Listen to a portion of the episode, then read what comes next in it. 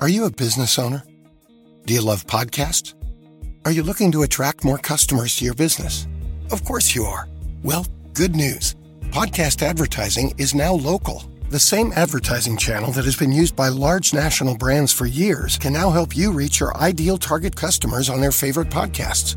Run affordable campaigns by state, city, or zip, and even target specific listener demographics or interests. Looking to reach families with children in your city? Perfect. How about a unique way to reach men under 45 looking for auto insurance? Great. To harness the power of podcast advertising for your business, visit advertisecast.com slash local. That's advertise, cast, like in podcast.com slash local.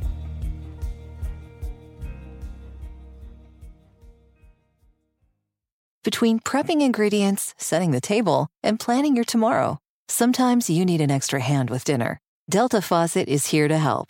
Just ask your connected home device to fill your pasta pot with Delta Faucet Voice IQ technology and fill it with the perfect amount of water. Done. Visit deltafaucet.com slash voiceIQ to see how Voice IQ can fill your dog's bowl, wash your hands, and more. Hola, ¿qué tal? Muy buenas noches. Sean todos bienvenidos al podcast de Adrián Ruiz, el primer show. El día de hoy quiero platicar un tema muy especial. En lo particular, es un tema que me gusta mucho platicar y va muy relacionado con nuestras raíces como pueblo mexicano. Antes que nada, eh, para aquellas personas que nos escuchan y nos favorecen escucharnos en otros países, tenemos que explicarles que en México somos un país de tradiciones, de cultura mezclada, fusionada entre las culturas europeas y las culturas prehispánicas, y surgieron muchos eh, cultos, muchos comportamientos muy interesantes en la época de la colonia, cuando fuimos precisamente colonizados por países como España principalmente y, algunos otros influenciados como lo fue Francia, mejor dicho, algunos otros que influenciaron como fue Francia. Y esta tradición que yo les quiero platicar va muy relacionada con una eh, costumbre que se arraigó mucho en la religión católica, pero que la realidad fue pues más que nada una estrategia que tuvieron los colonizadores, los eh, aquellas personas que vinieron a evangelizar al pueblo indígena para poder ser aceptados y, poder tener una mejor y mayor facilidad de evangelización. Adaptaron el culto que había hacia los muertos, que el pueblo prehispánico tenía, a la religión católica, fusionándolo y dándole pie hacia una de las tradiciones culturales más ricas, tanto visual como en cuanto al eh, eh, estilo histórico que tiene el Día de Muertos. ¿Qué es el Día de Muertos? Pues bueno, actualmente es muy sonado, es una euforia que está creciendo cada día más por parte de los anglosajones. En Estados Unidos, pues recientemente ha habido una gran intención por eh, mostrar esta, esta, celebración del Día de Muertos. Si bien es cierto que no la entienden en su totalidad, pero intentan eh, entenderlo y la admiran. Eh, hay varios videos en internet que muestran a, gente maquillada como calaveras, emulando a la famosa Catrina, que no es otra más que la muerte disfrazada, a la cual se le llamó la Catrina debido a que era una dama que vestía muy elegantemente, que venía por las almas de aquellas personas que ya se les llegaba su hora en, México. Catrín o Catrina es una palabra que se utilizaba hace muchos años para eh, dar pues la descripción de una persona que vestía lujosamente, o con lujos, o con ropa elegante, a, esa persona se le denominaba como el Catrín, ¿no? Ahí viene un Catrín, un Catrín era una persona muy arreglada, muy bien aseada, muy bien presentable, y, de ahí que se le diera el nombre de Catrina a la muerte, que representaba una dama elegante que venía a recoger las almas y llevarlas al más allá. Pues bueno, entonces esta Catrina representa mucho esta tradición de la muerte, de, de la muerte que como, como parte de este ciclo de vida eh, de este proceso natural de vivir, de desarrollarnos y de que llegue el ciclo y el momento en el que nos tendremos que ir, pues nos permitía o le permitía a nuestros antepasados una vez al año venir y convivir con los seres mortales, disfrutar de aquellos manjares en los cuales en vida ellos gozaban y de ahí surgió otra tradición muy muy bonita dentro de esta, e, este Día de Muertos, que es el colocar ofrendas. En la época prehispánica se acostumbraba a poner ofrenda de eh, comidas, de lujos a, aquellos guerreros que habían caído en la batalla, a aquellas personas que habían partido prematuramente. Y una vez que es adaptado por eh, eh, la gente que venía a evangelizar, pues se adapta esa costumbre y, se logra fusionar creando esta tradición en la cual pues los mexicanos de aquel entonces pues hacían los platillos que eran del deleite de aquella persona que en vida fuera su familiar, con la esperanza de que cuando su espíritu visitara nuevamente su hogar, pues encontrara todo aquello que le gustaba cuando vivía. Eh, muy tradicionalmente se ponían frutas de temporada, se ponía eh, guisos eh, propios de cada región del país, es decir, se ponían mole, enchiladas, romeritos, etc. Chilaquiles, inclusive se les llegaba a poner hasta los cigarros o botellas de licor, tequila, aguarrás, que el difunto en su momento disfrutó cuando convivió con, sus seres queridos. Aparte de esto, pues este altar, como se le conoce, altar de ofrenda hacia los muertos, pues incluye también lo que es cruces de flor de cempasúchil, que es una flor tradicional que, se da específicamente en estas temporadas, a la cual se le conoce también como flor de muerto. Es una flor muy parecida al girasol, pero en pequeño, de hojas color amarillo, y, la cual pues es muy, muy tradicional para aquella época. Dentro de esta misma tradición se pone incienso para que esto ayude a que el muerto eh, regrese hacia su lugar de origen con el incienso, se le pone agua para el largo viaje que tuvieron puedan refrescarse regresando del más allá o antes de irse al más allá, al igual como se les pone una veladora, lo cual simboliza esa luz que los va a guiar durante todo el camino de ida y de regreso. La tradición no para ahí, muchas veces, pues la gran mayoría de la gente que no conoce cree que es solamente una celebración en la cual se disfraza la gente de calaveras o, pone eh, adornos alusivos a los muertos, pero no es así. La celebración continúa aún más, siendo dos días que se celebran. En el primer día se celebra a los muertos niños, a los muertos que, que fueron niños cuando murieron, a aquellos que no tuvieron la oportunidad de nacer, que se encuentran en el limbo, y se les ponen ofrendas también relacionadas con su edad, desde tamales de dulce, refrescos, dulces, dulces tradicionales, dulces típicos como los higos, las cocadas, las palanquetas, los rompemuelas, dulces que tradicionalmente en la cultura mexicana tienen un gran simbolismo y que esto se hace con la intención de brindarles a estos niños que vienen a visitarnos, pues esa satisfacción, porque aunque ellos murieron hace años, siguen siendo niños en su alma, en su espíritu. E inclusive hay quienes eh, acostumbran ponerles juguetes para que jueguen mientras están aquí.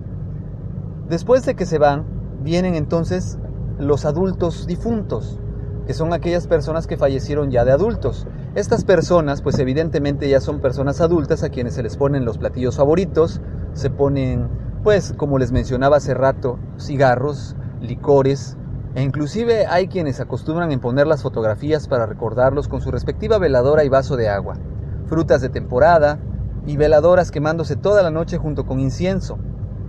Una vez que los muertos difuntos se retiran, mucha de la familia acostumbra salir a hacer la recolección de la ofrenda, no sin antes ir al panteón correspondiente donde se encuentran los restos mortales de estos difuntos y junto con ellos hacer la limpieza de sus lápidas, cortar el pasto, limpiar y blanquear los sepulcros, ponerles adornos florales, compartir los alimentos con ellos. Eh, en ese momento, los alimentos que se llevan, eh, mucha gente acostumbra sentarse a comer ahí en el panteón, tomarse un vaso de rompope, un vaso de jerez y compartir ese momento tan especial con el espíritu de sus seres queridos y con el cuerpo o restos mortales que todavía están descansando ahí. En otras regiones del país, específicamente en Mixquic, en el Estado de México, acostumbran velar toda la noche en el panteón, es decir, la familia va al sepulcro, eh, ahí colocan parte de su ofrenda y la comparten, e inclusive hay gente que, lleva guitarras y cantan ahí, hacen una celebración en honor a sus difuntos.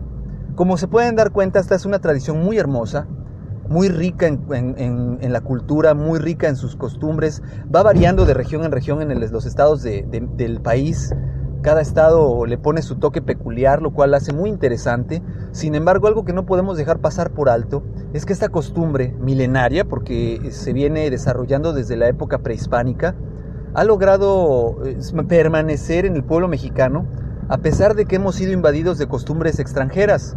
Una de ellas muy fuerte y muy fuerte en cuanto a lo comercial estamos hablando es el famoso Halloween, el cual pues actualmente en nuestras escuelas o en las escuelas de nuestros hijos, en nuestros trabajos e inclusive en la misma televisión estamos siendo bombardeados y saturados por este, esta costumbre anglosajona que muy diferente a nuestra costumbre tradicional mexicana no celebra a los muertos, sino más bien es una alegoría hacia los demonios, brujas, espíritus malignos, eh, que en aquel entonces eh, acostumbraban salir a, hacer pues sustos, por llamarle de alguna manera, de las brujas, de los demonios, que se apoderaban de, ciertas situaciones. Entonces, pues, eh, en lo particular, yo sigo prefiriendo el Día de Muertos, la celebración de nuestros fieles difuntos, como se le conoce, a estas tradiciones como el Halloween, en lo particular no tengo nada en contra de ellas, son tradiciones propias de una cultura anglosajona que ha adoptado el pueblo norteamericano, la mayoría de los pueblos europeos, pero yo creo, estoy convencido totalmente que nuestra costumbre del Día de Muertos tiene una riqueza cultural más grande, tiene un valor emocional todavía más grande al, comprometer a nuestros familiares difuntos y, eso no para ahí, hay, cientos de relatos, de, leyendas que hablan de que esto es real. Eh, yo recuerdo muy bien algunas leyendas que compartía conmigo mi abuela hace muchos años y, me contaba una leyenda a la cual se las comparto muy brevemente porque desafortunadamente el tiempo que tenemos en este espacio no es tan amplio como yo quisiera.